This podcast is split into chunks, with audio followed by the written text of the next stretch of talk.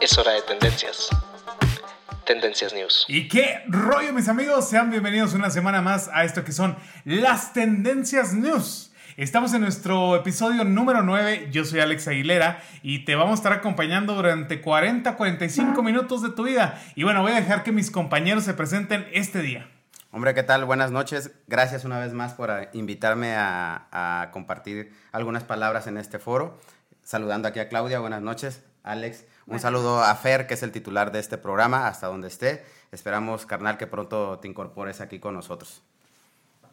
¿Y, qué rollo, mis amigos? Eh, ya saben, yo soy Claudia Gutiérrez, saludándolos con el cariño de siempre y pues muy contenta de estar aquí nuevamente con ustedes, eh, aquí en las tendencias, Alex. Y bueno, señores, acabamos de comenzar esto que son las tendencias news, que estamos en nuestro episodio número 9. Primero que nada, quiero agradecerles a todas las personas que se tomaron el tiempo para ver el primer capítulo de YouTube y nuestro octavo capítulo en, de podcast en Spotify. De hecho, te vamos a dejar aquí en la parte de la información del video donde puedes checar tú los podcasts, ya sea en iBooks, ya sea en iTunes, ya sea en Spotify. Y también este, si nos está escuchando a través de Spotify, a través de iBooks, te vamos a dejar el link en la parte de la descripción del podcast. Te lo vamos a dejar para que tú veas y escuches y veas. O si nos quieres conocer, pues adelante también. Oigan, ¿qué semana hemos tenido? La verdad es que ha estado muy compleja, pero son únicamente dos los temas los cuales nos llaman la atención. Este día vamos a estar hablando acerca de lo que ocurrió con la cuestión petrolera entre México y la OPEP y también vamos a estar hablando de lo que sigue ocurriendo en cuestiones de coronavirus a nivel mundial y cómo lo estamos viviendo aquí en México. Y bueno, vamos a empezar, vamos a hablar acerca de lo que ocurrieron con estas notas que fue algo bastante llamativo eh, y que estuvo ocurriendo eh, entre México y esta organización que es la OPEP. Que, ¿Qué significa la OPEP? Es la Organización de Países Exportadores de Petróleo y fue creada en 1960 eh, con el efecto de bueno, el propósito de la OPEP es coordinar, unificar las políticas petroleras de sus países miembros y asegurar la estabilización de los mercados petroleros para asegurar un suministro eficiente, económico y regular el petróleo a los consumidores. Es un ingreso constante para los productores y un justo retorno del capital para quienes invierten en la industria petrolera. Oigan, qué interesante tema porque sabemos que el petróleo, bueno, el precio del petróleo estuvo a la baja por la misma contingencia que hemos estado viviendo por parte del COVID, de que las personas no están saliendo de sus casas, entonces no están consumiendo la suficiente gasolina como se solía hacer cuando no había contingencia. Entonces, ¿qué es lo que ocurre cuando tú eres un país petrolero? Y en este caso México es un país petrolero, este, y dependes mucho, tu economía depende mucho del, del petróleo, de la gasolina ¿Qué ocurre cuando dejan de consumir a nivel mundial o nacionalmente? Pues es que hay demasiada, hay demasiada oferta y, poca demanda. Creo que, esa fue la intención de, que se redujera la, producción petrolera. Pero bueno, eh, aquí el tema es algo muy en particular que sucedió cuando fue el jueves, carnal. Exactamente, el jueves. El, jueves donde, con la participación de, México ante el OPEP. Eh, no sé si puedes explicarle aquí un poquito a la gente que nos sigue qué fue lo que sucedió ese día. Oye, bueno, estuvo muy interesante porque ese día ya sabes que no existen tampoco las personas que sean, o sea, bueno, que sean expertas en este tema y ese día todos nos convertimos en expertos de lo que ocurrió. Hasta petroleros salimos, chicos. Oye, exactamente, o sea, hasta petrolero ya, ya supimos cuánto costaba a nivel global, ya sabemos que la OPEP es la que regula los precios a nivel internacional y que tienen una tasa de la cual no te puedes salir, o sea, al día tienen 100, 100 millones eh, de barriles a la venta. Así es. Es un aproximado de 100 millones de barriles eh, aproximados por día entre todos los países a nivel global. ¿Qué fue lo que ocurrió? Bueno, como sabemos que estamos en crisis por la cuestión del coronavirus, como ya lo mencioné, pues obviamente bajó el precio del, petróleo. ¿Y qué es lo que pasa cuando baja el, el precio del petróleo? Pues bueno, habrá muchos países que se dediquen únicamente a esto y dependen la mayoría de ellos en su economía de la venta de petróleo. Entonces, ¿qué ocurre cuando pasa esto de la caída de los precios del petróleo? Bueno, pues por ejemplo, si lo vendías a 70 dólares el barril, ahora lo vendes a 14 dólares, que es el precio regular que tiene ahorita en estos momentos. Bueno, ya eh, mañana lunes que creemos que va a subir el, el precio del petróleo. Pero, ¿qué lo, ¿por qué pasa esto? Bueno, pues porque estás generando el mismo, la misma cantidad de petróleo y no hay gente que lo consume, entonces tienes que bajar el precio para que la gente se acerque hay un a consumir. Hay un excedente en la, en la producción y obviamente, pues ahorita la economía eh, está parada a nivel mundial, entonces pues obviamente no hay la misma necesidad de, de consumir. De consumir. Oye, pero no nada más es bajar los precios, también es bajar la cantidad de producción. Exactamente, o sea, y, y, principalmente esto fue lo que quiso hacer la OPEP. Desde la semana antepasada ya había habido reuniones donde Arabia Saudita y Rusia no se pusieron de acuerdo en cuanto a los precios del petróleo. ¿Y qué fue lo que ocurrió cuando no se pusieron de acuerdo? Bueno, pues Rusia abandonó la mesa, Arabia Saudita también abandonó la mesa, porque según entendemos que estas negociaciones que se hacen son muy pues violentas, o sea que tú te tienes que levantar, tienes que dar tu punto de vista, porque a ti como país no te convienen ciertas cosas. Entonces, ¿qué fue lo que ocurrió el jueves? Bueno, ellos decidieron bajar un 26% a nivel global toda la producción de barriles. Porque no hay demanda. Porque no hay demanda. Entonces, para regular los precios y poder subir los precios. lo que te va a permitir es subir el precio del, petróleo y, poner un estándar a nivel mundial de, de, los precios del petróleo de acuerdo a la demanda que existe. Así es. Exactamente. Entonces, eso fue lo que quisieron hacer en cuanto a esta reunión. Pero. pero, o sea, pero, este es el mayor problema que ha surgido después de esto de la OPEP. Eh, surge esto de que, bueno, vamos a balancear los precios dice Arabia Saudita, oye, yo estoy de acuerdo, pero vamos a hacerlo de que todos, todos a nivel global bajen el 26%. ¿Cuál es el problema cuando dices que a nivel global bajen el 26%? Por ejemplo, Arabia Saudita y Estados Unidos producen 10 millones de barriles al día, al día. Y México produce 1.700.000 barriles al día. O sea, no es proporcional. Estamos hablando de que México produce muy poco petróleo a decir verdad, de los demás países. Entonces, el 26% nos pega muchísimo más a nosotros que a los demás países. Entonces decía México, oye, nosotros no podemos bajar tanto. Y ahorita les vamos a decir por qué, por qué decían ellos que no podían bajar tanto. Y a nivel global se quedó como que, oye, el gobierno Andrés Manuel está haciendo malas cosas, no se fijan, oye, están de mamones, o sea, muchísimas cosas surgieron, muchísimos comentarios y ya saben que todos somos aquí opinólogos y expertos de todos los temas. Sí, pues sí, mira, ah, yo creo que aquí eh, el tema va, va encaminado a, a, la, a la retirada que emprendió la secretaria de, de energía en, en, la mesa de la OPEP donde no estaba de acuerdo con, con, la postura de los 400 barriles de petróleo que retirará México y la postura de ellos, del gobierno de México fue que ellos iban a retirar 100 barriles. Aquí la crítica es la postura, las formas, o sea, la secretaria se levantó de la mesa eh, eh, defendiendo una posición supuestamente, pero yo creo que no, no son las formas. Eh, considero que, la actitud que se tomó en una mesa de tal relevancia no fue la adecuada. Oye, Rocío Nazlé es la encargada de, estar en, por ejemplo, en estas pláticas. Eh, entonces, es cierto, lo que causó revuelo a nivel mundial es que México se levantó de la mesa y dijo, oye, yo no tengo nada que decir aquí, esta es mi propuesta, yo no estoy, yo no quiero bajar 400 mil barriles al día, yo solamente quiero bajar 100 mil barriles al día y ahí está, ahí se los dejo y ustedes lo discuten y luego hablamos. Se levantó y se fue. Entonces, yo vi unas entrevistas que le hicieron en los cuales eh, ella mencionaba sobre este problema que le, pues a ella es la única que le acontece contestarnos las preguntas y nos dice que esto es muy normal que ocurra en, en esto que es la OPEP. Este, entonces, que no le pareció y además de eso le había costado muchísimo al país recuperarse y poder generar este 1.900.000 barriles al día y que si bajamos nosotros la bueno, la cantidad de barriles que se hacen al día, vamos a perder más, más dinero. Pero Mar, ¿no sientes tú? O sea, aquí es donde me genera la duda. ¿No sientes tú que si de todas formas vendes los barriles a un precio menor, que son 14 dólares, a lo que está ahorita el precio, de todas formas estás perdiendo. Claro, claro, aquí mira, apareciera de momento, cuando, cuando se dio la nota, pues todo el mundo atacó a la secretaria de, Energía, ¿no? Que no eran las formas, este, que realmente no entendía de matemáticas, por ahí dijeron no entiende ni, ni, de, ni lo más elemental de aritmética. ¿Por qué? Porque obviamente si baja la producción va a subir este, el, precio. el precio del petróleo.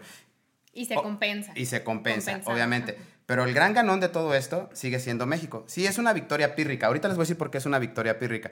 Pareciera que es el gran ganón. ¿Por qué? Porque vamos a seguir produciendo casi la misma cantidad a un mayor precio. ¿Pero por qué victoria pírrica? ¿Por qué? Porque tuvo que entrar al quite quién querés. Estados Unidos de nueva cuenta a poner los 300 mil barriles de petróleo que le hacían falta a México bajo ciertas circunstancias que en el futuro vamos a ver cómo lo vamos a pagar. Entonces, ¿qué ganó México realmente? Algo muy pequeño a largo plazo, no sé cómo lo vean ustedes. Exactamente, oye, ya te platicamos la nota y ahora sí viene, o sea, la reflexión de cada uno, ¿verdad? O sea, esta es esta cuestión que nos comenta Omar, que yo la verdad es que yo sentí siempre que iba a ser un problema, porque estamos hablando de que hicimos trato con nuestro mayor socio, ya lo platicamos de hecho fuera del programa, que Estados Unidos es el mayor socio de México, pero recordemos que el país, el, el presidente que tiene en estos momentos pues tampoco no es así como que quiera mucho a los mexicanos. O sea, siempre debe de haber un objeto oculto detrás de todo lo que haga el presidente Donald y fue en menos de 24 horas que salieron al rescate, no al rescate, no vamos a llamarle al rescate porque finalmente no rescataron nada, sino al apoyo de México y decir como si fuéramos grandes carnales, ¿no? Oye, carnal, ¿no traes hoy para las chelas? Pues yo... Yo te, yo te pongo hermano, hermano. Hermano, por favor, y luego, luego vemos cómo me compensas, carnal. Exactamente. Es lo que preocupa, no es el luego. Exactamente. Es el luego. Es el luego. Yo creo que, que como mexicanos debemos de, de empezar a, a, leer entre líneas y a, a escuchar perfectamente lo que está pasando en la política nacional y no dejarnos enganchar con con, con, noticias mediáticas. Y sí, o sea, tiene la razón México. Y qué bueno que México no accedió a, dar los 400 mil barriles. Ok, qué bueno, pero vamos a verlo todo en el contexto y dimensionarlo, eh, los alcances que pueda tener. ¿Cuáles alcances? Pues, con el acuerdo que acaba de hacer con Estados Unidos. ¿Bajo qué condiciones salieron al rescate? No, no al rescate, perdón al apoyo, de, al apoyo de México. O sea, yo creo que aquí hay que, hay que tener mucho cuidado y en los próximos meses eh, veremos eh, cuáles van a ser las consecuencias de, este apoyo. Yo creo que solo el tiempo nos va a dar la razón si, si hicieron bien o hicieron mal. Ahorita que ya estamos en domingo, quiero comentarles que, bueno, la problemática ya dejó de ser problemática porque se resolvió. Este, este domingo, petrolero, países de la OPEP, acuerdan reducir su producción por 9.7 millones de barriles. Y la encargada de la Secretaría de Energía, que es eh, Rocío este, hizo un tweet en el cual dice, México agradece todo el apoyo de los países de la OPEP. Eh, en la reunión extraordinaria realizada el día de hoy, el acuerdo unánime de los 23 países eh, participantes dará inicio a una reducción de la plataforma petrolera de 9.7 millones de barriles a partir de mayo. Estamos hablando de 9.7 millones a nivel global. Pero volvemos a lo mismo. México agradece el apoyo de los países de la OPEP. Pues más bien, yo creo que está mal dimensionado su tweet. México agradece el apoyo de Estados Unidos, ¿no? O sea, que fue el que salió a, echarle la mano. Al quite, ¿no? Salió al quite. Es lo que yo les digo. Hay que, hay que tratar las cosas en su justa dimensión y aprender a, a, leer lo, que, lo que tuitean o lo que escriben nuestros políticos, porque no, no hay que dejarnos enganchar, hay que ser críticos eh, no, hay que, no hay que enganchar ni de una corriente ni de la otra. Hay que ser críticos con lo que está pasando a nivel nacional. Es el único consejo que yo les puedo dar para que las cosas que están pasando ahorita mal en un futuro puedan sucedernos mejor. Exactamente. Y yo lo vuelvo a decir, o sea, es un punto muy, muy... Eh, todo el mundo le preguntó sobre todo a la secretaria de Energía, este, que se hizo cargo de hablar de este tema, pero nadie le preguntó que ¿De qué hablaba Donald Trump cuando dijo en rueda de prensa que México se iba a encargar de pagar eh, los barriles de una forma u otra? No nos queda claro si va a ser de manera monetaria o si México se va a restringir en algún momento de hacer cierta cantidad de barriles y Estados Unidos va a tomar esa cantidad para hacerlos él. No nos queda mm, claro. Bueno, pero hay algo claro que dijo Donald Trump. Después vemos cómo me pagas, o sea, no después vemos cómo le vamos a hacer, no, después vemos cómo me pagas, o sea, eso es eso es lo delicado. Sí, sí, sí, sí, sí, sí, no. Y sabemos que pues él es un empresario. Claro, y él siempre va a ver por su, por su bienestar, ¿no? Y en este caso el, el bienestar de Estados Unidos. Y entonces, o sea, viene en un punto político también para Estados Unidos, donde México acaba de pedirle, bueno, dijo Andrés Manuel, oye, ya somos tan amigos, véndeme 10 mil respiradores también para México. O sea, eh, esta nota también salió esta semana, donde México le pide a Estados Unidos que le venda, pero Estados Unidos eh, la semana pasada, no, hace dos semanas dijo que iba a adquirir 30 mil respiradores. O sea, ¿cómo, ¿cómo, tú crees que eh, Estados Unidos realmente le va a vender eh, respiradores a México si ellos necesitan ahorita? No, no, no, claro que no. E, esto lleva atrás muchas cosas. O sea, hay que recordar que el próximo año es un año electoral. Viene la reelección, ¿Estoy, ¿estoy mal? Exactamente, de, Donald Trump. De Donald Trump. Entonces, Estados Unidos está pasando también por problemas económicos y el mayor beneficiado con, la reducción de la producción del petróleo pues es Estados Unidos. O sea, de, cualquier forma él está sacando ventaja y, Y yo sigo con lo mismo, o sea, aquí hay gato encerrado y, y bueno, esperamos sus comentarios. ¿Qué, ¿Qué opinan ustedes respecto de este acuerdo al que se llegó? Claro, y nos deja la puerta abierta a muchísimas cosas. Y pues bueno, eh, lo que sí también les, les, debo decir es que también en el G20, en la reunión de países del grupo 20, este, estuvieron hablando, fíjense cómo nos ha pegado tanto en la economía a nivel global la cuestión del coronavirus. O sea, estuvimos hablando que en el G20 se habló de la repercusión económica que ha tenido dentro de Europa. Entonces, lo que nos pudimos percatar es que los países ahorita ya están percibiendo que el, el panorama dentro de dos años para todos los países que no sean ni Rusia ni China, va a ser muy desfavorable. O sea, de hecho yo creo, y lo he dicho anteriormente, yo creo que las reglas de cómo se van a hacer las políticas económicas van a cambiar a, a, raíz de esto del coronavirus. Porque en el G20 se mencionó que necesitamos que el precio del petróleo se arregle ya, ya, ya, ya, ya, ya.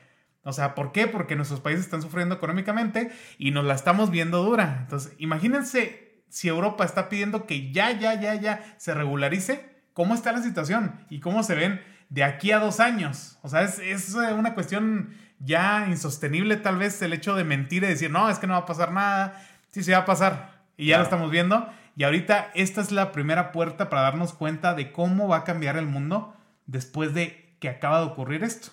Claro, y aparte, yo creo que es una situación que, que no habíamos pensado a nivel mundial. Siempre habíamos pensado en, en guerras mundiales, en, en, la Cuarta Guerra Mundial. En que iba a pasar cualquier cosa, o sea, no menos nos esperábamos esto. Uh -huh, que un bicho fuera el que ocasionara un desmadre a Económico nivel económico. y... Exactamente. Sí. Es un decir un bicho, es, es un virus y es demasiado delicado. Es un o sea, animalito, nada te creas. o sea, no, no, no. O sea, estamos hablando, este, lamentablemente, de esto que está provocando el coronavirus. Y se viene esto que, que ocurre con la cuestión petrolera y México pues da ejemplo. Quiero decirles que también un punto muy relevante que, que decía la secretaria de, de, de, Energía y que estuvo ella presente, que estuvo hablando por todos los mexicanos, un punto muy válido es que ella decía que siempre que se van a cabo estas eh, reuniones de la OPEP, México siempre había cedido. O sea, México si le decían, oye, reduce un 300% la producción a nivel global, México siempre decía que sí. Esta es la primera vez que México toma una puerta diferente a decir, oye, no estoy de acuerdo, porque ahorita estamos, bueno, según ella explicó, que, que habían durado mucho tiempo para descubrir cuál era la fórmula para que Pemex fuera sustentable para el país. Este, entonces, dice, siempre México cede y ahora que no cedió porque no nos convenía políticamente, es cuando más nos están criticando. Entonces, y, y es más, hasta ella misma dijo, oigan, es que de repente de un día a otro no, todos se volvieron eh, pues uno, una, unos maestros en economía. Y todo el mundo va a opinar y todo el mundo va a decir que hicimos mal. Pero dejen que pase pues, el tiempo. Pues sí, pero también ellos de, debieron tomar en cuenta, no una situación de un virus, pero qué pasa en una situación adversa de una crisis mundial. O sea, yo creo que hay una falta de, de planificación en esta, en esta toma de decisiones, perdón. O sea, eh, a, es, a, esos niveles, eh, yo creo que debes de, de, tomar en consideración todos los panoramas que, que te puedan ocurrir en un año y considero que aquí no, no fue tomado en cuenta eso. ¿eh? Exactamente. Fíjense que también, también les voy a contar otra, otra nota que les tenía aquí con, con respecto a eso. Eh, se dice, se dicen, dicen las malas lenguas, que dicen que cuando estaba ahí la Secretaría de Energía, le empezó a decir a la OPEP que México generaba un millón novecientos mil. Y los mismos de la OPEP le dijeron, México no genera un millón novecientos mil, México genera un millón setecientos mil. O sea, estás agregándole doscientos mil que no existen. Pues esos son los que nos quieren quitar. O sea, y dicen, dicen las malas lenguas que quiso aplicar el, la mañanera de que, pues yo tengo otros datos. Yo tengo, otros, pues sí. ¿Cómo la, o sea, que, que a nivel internacional, Nacional. Claudia, o sea, le digas eso a la OPEP, que, que se dedican nada más a la cuestión petrolera. Fue o sea, la manera, ¿no? En que quiso zafarse a lo mejor y justificarse de alguna manera. Sí, y es que la mañanera siempre, yo tengo otros datos, datos. yo tengo otros datos, y tú dices, pues ay, güey. Sí, fíjate que hay algo, hay algo curioso siempre con esos otros datos. Yo siempre he tenido la curiosidad, ¿y dónde están esos otros datos? Porque no los publican. Porque nunca los publican. Es aquí donde yo siempre e insisto, digo, no, yo soy imparcial y trato de ser objetivo. Eh, pero siempre que nos hacen, nos dan una respuesta en ese sentido, bueno, ¿cuáles son esos datos? ¿Quién da esos datos? Bueno, bueno, me sale un poquito del tema, pero, pero no podemos llevar Oye, a, a- es, como, es como cuando Jorge Ramos fue y que están hablando de la violencia. No sé si se acuerdan mucho de ese, de ese video. Déjenme, se los platico a, lo- a los que no lo han visto, que fue Jorge Ramos y le empezó a... Le dijo a Andrés Manuel, están discutiendo sobre una cifra de, de violencia. Le dice a Andrés Manuel, si quieres pásale, vamos a ver la cifra. Entonces le dice Jorge Ramos, aquí en la gráfica dice que van a 100 picada y luego le dice, pues yo tengo otros datos. Y, y le dice a Jorge Ramos, pues sí, pero estas cifras son las que da el Secretariado Ejecutivo del Sistema de Seguridad Nacional. Y tú, sí, pero yo tengo otros datos. Ok, bueno, si son datos oficiales proporcionados por ustedes, yo tengo unos datos que son proporcionados por los medios y usted tiene otros datos, ¿cuáles son esos otros datos, no? O sea, ya hay tres datos, Pues, o güey. sea, o sea, son, o sea, son los ¿Dónde datos... lo revisamos? ¿Dónde Sí. lo revisamos? O sea, porque son los datos que da el gobierno y por otra parte son los datos que tienen los medios y por otra parte son los datos que maneja Andrés Manuel. o sea, O sea, ¿sí o no que está para confundirte? Es más, y si tú Sí, eres partidario de Andrés Manuel, sí también debes decir, oye, güey, a veces sí se la saca de la manga. Sí, sí, sí, o o sea, hay que ser por objetivos. por más que lo ames, por más Sí, que lo ames. Porque nosotros, yo te quiero decir que, que aquí no estamos ni en, ni en contra de él, ni lo apoyamos, pero también dices, ¿sabes? Oye, güey, o sea, eso te lo sacaste de la manga, güey. O sea, es y- como un mago, güey. Y más en temas sensibles donde, donde hombre, ya estamos en la palestra mundial eh, por otros datos. O sea, yo creo que es un tema sumamente delicado. O sea, yo creo que, que debemos de tomar esto ya con la seriedad que, que merece. ¿eh? Claro, claro, o sea, miren, o sea, por ejemplo, Andrés Manuel, la magia que hace todos los días de que tengo otros datos, de repente que pum, pum, miren Como que- la magia que hicieron hace ocho días contigo. Así. ¿Cuál? Ah, la, la, la del vaso. Les, les encargo que vean Intense, que son los miércoles también, para que lo vean. Acuérdense, la magia que hace Andrés Manuel de que, oh, ¿quieren ver magia? ¡Fum! Ya estoy suelto. O sea, señores, hay que ser un poquito objetivos con esto. Y no, nos, no podemos negar que hay veces que ocurre tanto esta situación de que, oye, es que tengo otros datos. Que dices tú, pues ya no le pregunto nada, güey, pues siempre me va a contestar lo mismo. Pues sí, o sea, si hay algo que, que no está de acuerdo con él, pues yo tengo otros datos, güey. Pues, Pues sí. No, pues chido, o sea. O sea, y adivina dónde están los datos, atrás de tu oreja. O sea, o sea, así no se puede, señores. Pero bueno, bueno, pues ya, ya pasó. Vamos a empezar el lunes. eh, cómo fluye esta noticia a nivel mundial eh, sobre la reducción de barriles de petróleo y cómo aumenta el, el precio del petróleo. Y bueno, hay que decir que van a suceder cosas naturales. Se aumenta el precio del petróleo, que viene en consecuencia. Pues va a aumentar el precio de la gasolina. Así que Entonces, va a llenar tu carro, por por favor. Bueno, e, es, es una lógica en la que estamos pensando. ¿eh? Obviamente que pues esperemos que eso, que eso no suceda y, y, pues si pueden bajar la gasolina a nivel mundial, pues estaría súper chido, ¿no? Y más ahora que se supone que México estamos sujetos a las cuestiones internacionales, pues es algo que yo creo que es una cuestión natural. Pero fíjate que podría pasar que, la- que, que se mantuviera el precio de la gasolina, porque digo, no soy un experto, pero trato de utilizar la lógica. Si México no va a, este, a disminuir su producción petrolera más que en 100 mil barriles, quiere decir que él va a estar ganando más dinero Con la, la- con, la misma, con la misma producción que tiene, entonces podría regularse ahí el precio de la gasolina, pero, pero bueno, esa es una lógica bastante chaqueta porque yo no soy experto en la o materia. sea, acá habla el experto en energía. Exactamente, como cualquier otro que opinamos. Pero mi lógica sí me indica Claro. que si sube el precio de la- del petróleo, pues va a subir otra vez el precio de la gasolina y, y creo que no se lo tendríamos que atribuir a nadie. Son cosas naturales que, que pasan en cualquier círculo económico. claro, claro, claro. Entonces, hay que estar muy al pendientes, échale gasolina a tu carro, porque parece Por si que las va a flash tú ve y carga gasolina. Oigan, ¿saben? Le- Les quiero platicar algo que he estado haciendo ahora que estamos en el encierro total. Este, y que bueno, que todavía no nos restringen la salida a las calles. Eh, pues fíjense que ahorita que estaba aprovechando que la gasolina está súper barato, pues le doy vueltas a la ciudad. O sea, se les hace tonto, pero es una realidad. O sea, Pero solo, carnal, porque yo ya me sé esa de voy a dar una vuelta a la ciudad. No, sí, so- solo. Ah, bueno, O sea, Dios acompañándome en esos Se viajes, protege, Claudia. se protege, se protege. Oigan, déjenme les cuento que yo hoy súper contenta porque fui a poner gasolina. La verdad es que desde que estoy trabajando en casa no había cargado gasolina porque no había movido el carro y no, te, no había tenido necesidad. Entonces hoy llego y yo bien inocente, ¿no? Pues, o sea, pedí la cantidad con la que se llena normalmente y no le cupo, señores. No le cupo la gasolina. Y yo estaba pero sí feliz. O sea, me tuvieron que devolver dinero porque habían pasado la tarjeta. Pero en verdad, o sea, eso está súper. Y en verdad, ojalá se mantenga, como dicen. Y este, pues la verdad es que es una gran ayuda para nosotros los mexicanos. Pues sí, o sea, La bueno, es que es- sí. eso es algo bueno dentro de la contingencia. Entonces ya saben, a darle vueltas a la ciudad, en el carro, no se crean, no salgan, no salgan. Pero también, pues, o sea, no estás en contacto con nadie. O sea, yo digo, yo no le hago daño a nadie porque no estoy en contacto con nadie en la calle. pero, o sea, todo Pero puede pasar. sí. Pero, Pero, sí. este, No, o sea, no estás en contacto y pues bueno, no pasa nada, ¿verdad? Ustedes cuídense, no salgan de sus casas, no sean irresponsables, no le den vuelta a la ciudad con la gasolina barata. Pero bueno, ¿qué otra Oigan, cosa tuvimos en Oigan, la semana? vamos a, hablar nuevamente esta semana. La, lo que fue tendencia nuevamente fue el COVID-19.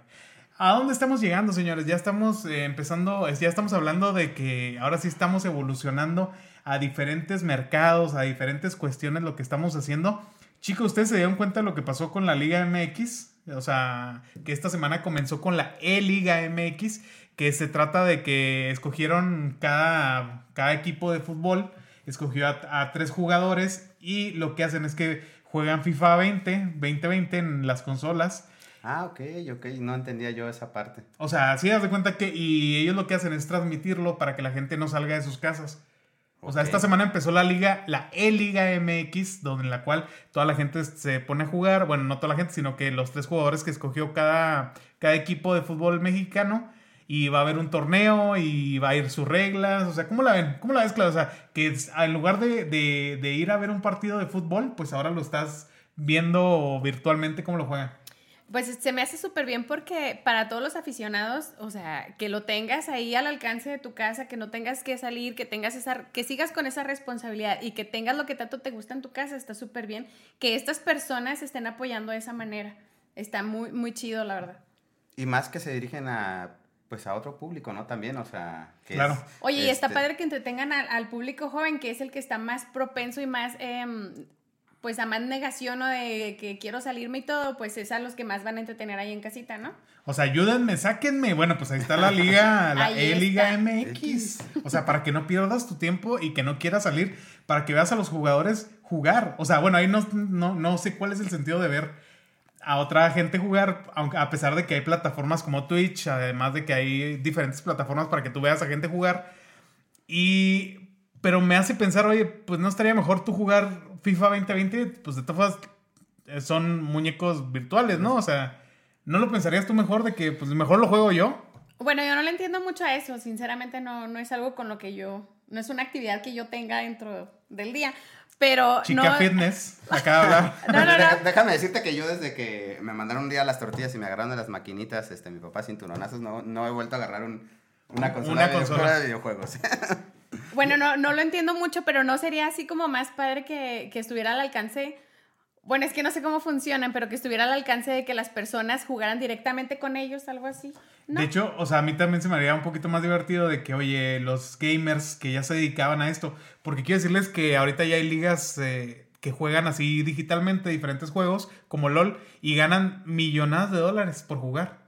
O sea, ¿por qué no agarras mejor a personas que se dediquen a eso? Exacto. y que sea más interesante, ¿no? O sea, Así porque, ¿qué tal? Ah, bueno, escogieron a tres personas que son parte del equipo, pero ¿quién nos dice que ellos son buenos? O sea, Pues ¿quién no nos se dice que nos van a de traer buen bueno, show? se trata de que es una cuestión comercial, o sea, ¿por qué? Porque te puedes burlar de, pues, de ellos, ¿no? De decir, que puta, no- que son los mecos este, jugando en los videojuegos, ¿no? Claro. Va, encamin- va encaminado a la mercadotecnia, eso O- pienso. eh, va encaminado súper a la mercadotecnia estamos moviendo mar y tierra para modificar cómo estamos viviendo. Y pues ahorita yo creo que es uno de los mayores ejemplos que la Liga MX se haya tomado el tiempo para hacer esto. Pues vale muchísimo la pena. También ayer eh, vi que mucha gente estaba conectada para ver esos juegos. Me vale, me, vale, digo, me vale madre. Pero no, me, me parece excelente que estén haciendo esto para que la gente esté entretenida. Oigan, también les quiero comentar otra nota que está circulando el día de hoy domingo, que es el duro golpe a las finanzas. Fallece el presidente de la Bolsa Mexicana de Valores, eh, el presidente de la Bolsa Mexicana de Valores, Jaime Ruiz Sacristán, falleció luego de que permanecía hospitalizado por dar positivo a, a COVID-19, a coronavirus. Así es. Oye, y es de las primeras personas que se infectó aquí en México. Exactamente, y es en, pues ahora sí que en las primeras esferas de la política nacional. Eh, hay que recordar, muchas personas no, no hay que confundirnos con, con su hermano. Él tiene un hermano gemelo idéntico que fue el secretario de Comunicaciones y Transportes en la época de Cedillo, Carlos Ruiz Sacristán. Entonces, pues bueno, lamentable el fallecimiento. Habrá que ver cómo, cómo impacta en, en la Bolsa Mexicana de Valores. No, no creo que impacte la muerte. Más bien lo que podría impactar es Los la designación, sí, los cambios, la designación del que podría ser el, el titular. Digo, hay que tener eh, cuidado con eso y estar pendiente, pues, de las designaciones que se pudieran hacer, ¿no? Oye, y la modificación en la estructura, o sea, ¿por qué? Porque eso causa el interés de que pueda haber movimientos que no le convengan al. O sea, son muchas cosas. Son muchas cosas las que se toman en cuenta porque, como bien lo dice Omar, no es por... eh, es un lamentable que un personaje así que se encargue de la bolsa y más en estos momentos haya fallecido por el mismo virus que le está pegando a la bolsa. Es una ironía, de hecho, Sí, sí, sí, totalmente. te- sí, sí, claro. Pero, o sea, nos llama más la atención el hecho de la desestabilización que va a provocar la muerte del presidente. eh, en la designación, ¿no? en la No- designación. No, no, no tanto la, la muerte de él, pues total, son, son procesos eh, que pueden suceder de- en cualquier eh, circunstancia. Aquí lo, lo que hay que estar pendiente es de la designación de- del nuevo titular. Oye, Eso es lo que puede mover los mercados. ¿Y no les causa a usted la, eh, o sea, no les llama la atención que, que decían, no, es que eso no me va a pegar a mí, es que eso tal vez es para diferentes personas? Se acaba de morir el presidente de la Bolsa de, de México, o sea, oye, ¿qué más esperas? O sea, te tienes que cuidar, es una realidad. Es una realidad, o sea, como lo estábamos hablando del programa pasado, o sea, existe Y hay que cuidarse. y hay que cuidarse, o sea, ¿Cómo la ves, Claudia? O sea, por ejemplo, si te dijeran que cualquier político de la primera esfera de este país es- se infectó y tiene y ya falleció, o sea, no te llamaría la atención porque todos, o sea, lo que a mí me queda claro es que aquí cualquiera puede caer. Exacto. Cualquiera. Así Y es. no hay dinero suficiente que te pueda curar para esta enfermedad. Es el mensaje para todas las personas que se están infectando. Oye, es que hay mucha gente que todavía eh, no toma esta conciencia porque todavía hay gente que se tiene que estar devolviendo de las playas, que se tiene que estar devolviendo de las plazas. Sabemos que hay gente que desafortunadamente no tiene los medios para quedarse en la casa y tiene que salir a trabajar por el, porque vive al día. Pero hay gente que, que la vemos eh, eh, sentada en, en la plaza como si fuera un día normal. Hay gente que están devolviendo de las fiestas. O sea, ¿por qué tenemos que llegar a, a- a ese límite en que nos tienen que estar devolviendo casi que de la orejita?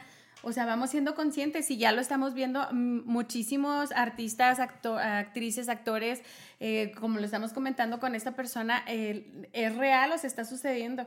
Y como comentamos también la vez anterior, o sea, tal vez estamos esperando que nos, desafortunadamente, nos llegue directo para poder entenderlo y poder tomar acciones. claro. Ahorita estoy leyendo aquí la, la última nota. México llega a 4.661 casos de coronavirus. Hay 296 fallecidos. O sea, eh, estaba diciendo el subsecretario Gatel que estamos a punto de entrar a la fase 3. A la fase 3. Pero estaba, est- no, no sé, todo el mundo mencionamos la fase 3 este, y la escuchamos y dice, puta, pues ya nos llevó la chingada, ¿no? Si entramos a la fase 3. Pero ¿qué es la fase 3? Pues realmente estamos viviendo ya en forma una fase 3 con las medidas que se han tomado, ¿eh? Ajá. O sea, simplemente es que hagan el anuncio. ¿Cuáles son, cuáles son las medidas que, eh, de las primordiales que, que se van a tomar en una, en una fase 3? Eh, se suspenden los eventos en espacios públicos. Creo Pues que eso ya, ¿no? Pues Ya. ya. o sea, cerrados como cines, estadios, etcétera. Pues creo que es lo que está sucediendo, Pues ¿no? ya no hay cine, ¿no? Sí, o sea, eh, eh, se suspenderán los eventos públicos en espacios abiertos como playas, plazas comerciales, parques y otros. Allá los paisanos de Acapulco, pues ya valió madres, o sea, la gente que se dedica al turismo. Pero ya estaba, ¿no? Pues ya, ya estaba. Por último, se suspenderá cualquier tipo de actividad en centros de trabajo que presenten algún brote activo. Pues también eso ya está. O sea, esos son, son pequeñas, eh, son algunos, eh, a- a- algunos este, incisos que van a, se van a dar a conocer cuando se inicie la fase 3, pero pues Claro. creo que... Ya la mayoría ya las estamos adoptando, las adoptando, medidas. entonces... Es que, es que yo siento que sí, ya, ya era, ya estaba prevista esta situación, pero hay gente que está haciendo mucha trampa todavía, entonces siento que por eso es el repunte. Por eso es el repunte, por eso no se ha parado los contagios, porque eh, hay negocios, o sea, que siguen Que no abriendo clandestinamente. O sea, hay gimnasios que han ido a sacar a la gente, hay este comercios, incluso centros comerciales de los que yo he escuchado, donde todavía están ahí los policías y como que todavía no lo hacen tan obligatorio en ciertos lugares, entonces la gente sigue acudiendo. Entonces, eh, esas trampitas son las que siento que Pues que, todavía tienen ajá. que estar ahí. Tal ¿no? vez se van a tomar medidas ya eh, pues más, Más drásticas. más drásticas, más este, con más mano dura. Sí, ¿no? oigan, pero en pequeños municipios, yo tengo amigos que viven en pequeños municipios de acá del norte de México. Nosotros somos del estado grande, del norte de México. Los que sean de México lo sabrán. Un saludo a, los, a la gente que nos escucha de España, de Argentina, Este, les recuerdo que síganos en todas nuestras redes sociales. Y bueno, este, quiero comentarles que hay municipios que son ciudades pequeñas en las cuales ya está la Guardia Nacional y ahí sí, si te ven en la calle, te regresan. A putazo, nada, te creas. O sea, no, te regresan O sea, a tu con casa. un guarda acompañado. Pero a, lo mejor, oye, pero a lo mejor es lo que necesitamos para entender. De hecho, sí, o sea, yo estoy cayendo más en cuenta. La semana pasada, aquí al norte de México, ya estaba todo cerrado. O sea, hay muy poquita gente en la calle. Es una realidad, hay muy poquita gente en la calle. Pero, o sea, eso no quita de que estén subiendo todavía las cantidades de personas que se están infectando de coronavirus. De hecho, traemos un pico ya muy elevado. De, de la semana pasada, esta ha sido un pico tremendo, ¿eh? Acá en nuestro estado. Nos ha estado pegando bastante. Entonces, este. eh, lo que sí yo creo es que vamos a tener que caer en eso, de que la Guardia Nacional de repente esté atrás de nosotros y no nos deje salir y oye, tú por qué estás dando vueltas a la ciudad con gasolina Gastando barata. gasolina barata. O sea, todo Oye, eso va a pasar. Oye, y ojo, porque aquí ya se están registrando casos de niños. O sea, la verdad es que todo se enfocaba a las personas adultas, pero ahorita ya hay casos de niños de 4 o 6 años. O sea, como que está dando la voltereta y hay que tener mucho Sí, cuidado pues, con los niños. Hace dos semanas estábamos hablando, no, pues apenas tenemos 11 casos. Y bueno, yo ahorita estoy viendo, en, no sé si sea una cifra oficial, pero aquí tengo que se eleva a 70 el número de personas afectadas en el estado de Chihuahua. Este, entonces, de hace dos semanas que teníamos 11 a 70, el día de hoy, yo creo que, que pues hay que tomarlo ya ahora sí, no en serio, hay que tomarlo Sí. con y- madurez. Y ustedes dirán, son 70 personas, no son tantos, Ah. pero ya la ciudad ya está vacía. Y de hecho, todavía he escuchado yo que ha habido fiestas clandestinas a las cuales pues va la gente en lugares pequeños, o sea, y ahí es donde dices, güey, ya agarra el pedo, digo, agarra la onda. Oye, incluso aquí en, en la ciudad de Chihuahua, no sé si tuvieron la oportunidad de escuchar, cuatro hospitales eh, que tenemos ya los están... mm, ah, los están haciendo para... con especialidad. Con especialidad, o sea, ya no importa si era de ginecobstetricia, no, o sea, ya los están eh, redefiniendo para ciertas enfermedades, de que si tú ya tienes esto, o sea, no importa, vete a tal hospital para poder atender mejor los casos y, y a, a las personas y que si es eh, una persona que sea sospechosa de- del COVID, pues ya no eh, arriesgar a los demás. Pero- Entonces esto se me hace una organización padre para los pacientes, ¿no? Oye, se me hace que duraron mucho, ¿no? También porque yo vi que en Estados Unidos ya tenían, bueno, obviamente hay más hospitales en Estados Unidos, pero ya vi que ellos ya habían destinado unos hospitales que iban a atender nada más el coronavirus y otros hospitales que iban a atender otras cosas o a lo mejor y presuntos casos de coronavirus. ¿Qué es lo que pasa aquí, por ejemplo? Pero mientras no pase lo que pasó en, en Morelos con nuestro flamante gobernador que instaló un, un- ¿Túnel? no, no un túnel, un hospital este para atender los casos de coronavirus, grabó un comercial muy bonito y terminando de grabar el comercial y se quitó el hospital, o sea, Era un hospital como inflable, ¿no? Sí, era como un hospital inflable y todo el mundo dijo, bueno, pues qué, qué buena onda por Cuauhtémoc Blanco, no está tomando medidas. Cuauhtémoc Blanco, por Dios. El futbolista. El futbolista. Cambió el- México, perros. el de Tepito. Pero fue para grabar un comercial, o sea, qué lamentable de veras Qué que... pena, qué que- triste, ¿no? Qué triste y que, jueguen con, con la gente de esa Pues es manera. que él está acostumbrado a jugar, pero el balón, que no juegue con los... Con los, Con los sentimientos, con ¿no? los sentimientos de las personas. Lamentable lo Yo que te amo, cabrón. No hagas eso, güey. Oigan, ahorita, eh, mundialmente hablando, llevamos 1.840.093 personas infectadas ahorita en domingo. ¿Y fallecidos? Y hija, tu- No, pues es que es, es, es una realidad, o sea... No lo tenemos, el dato. es que está trabado esto. Pero ya te metí en problemas, Sí, carnal. ya, ya estoy metido en problemas, pero que.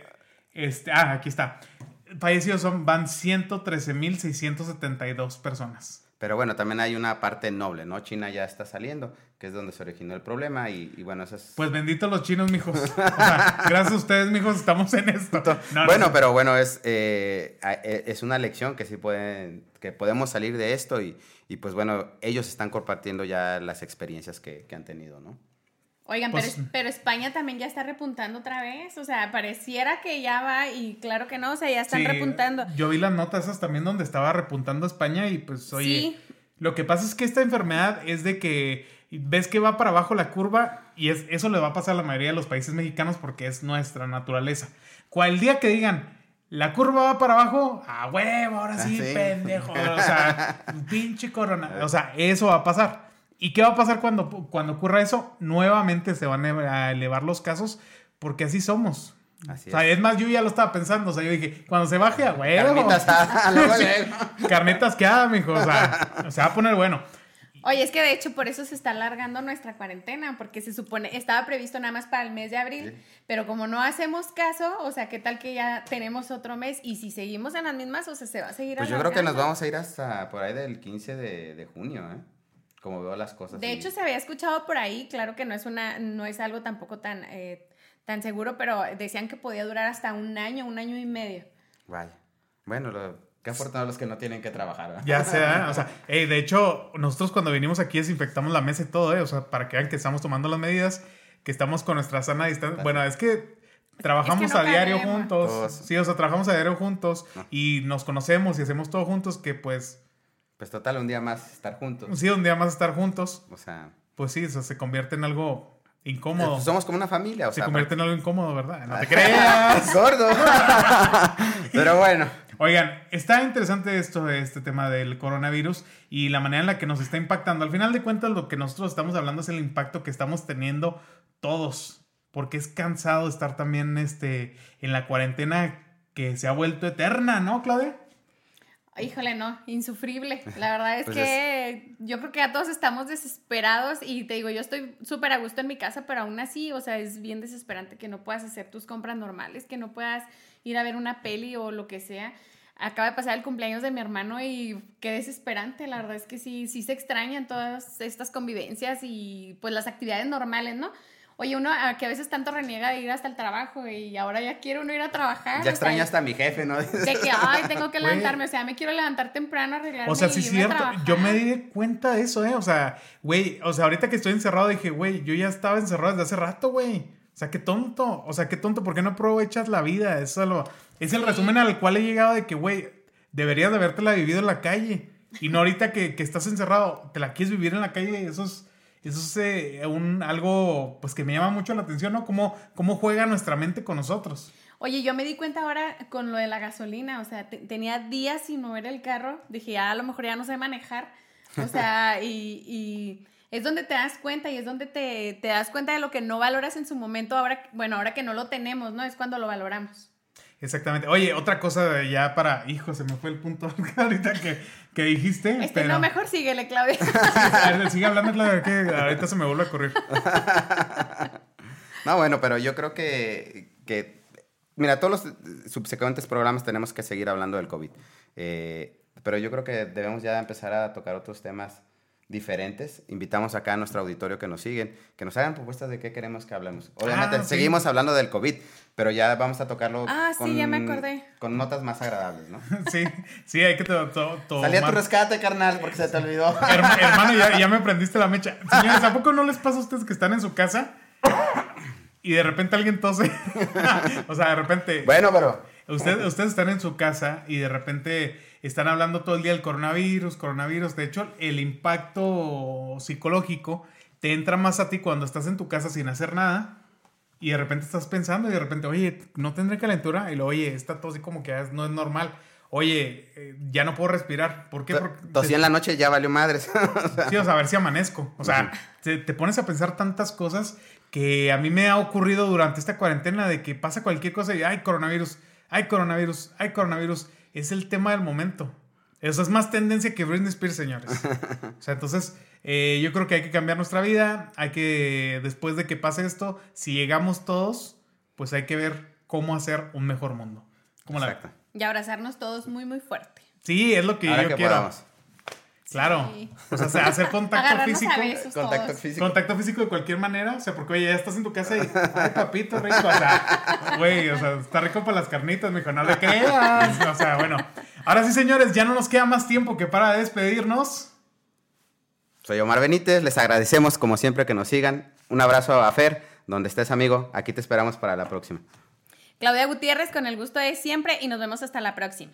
Oigan, les, me queda recordarles que síganos en todas nuestras redes sociales, que se las voy a estar poniendo aquí abajo. Eh, recuerden que estamos en Instagram, estamos en TikTok, También estamos en Facebook. Denle suscribirse a la página de YouTube. Por favor, por favor, suscríbete, suscríbete, suscríbete.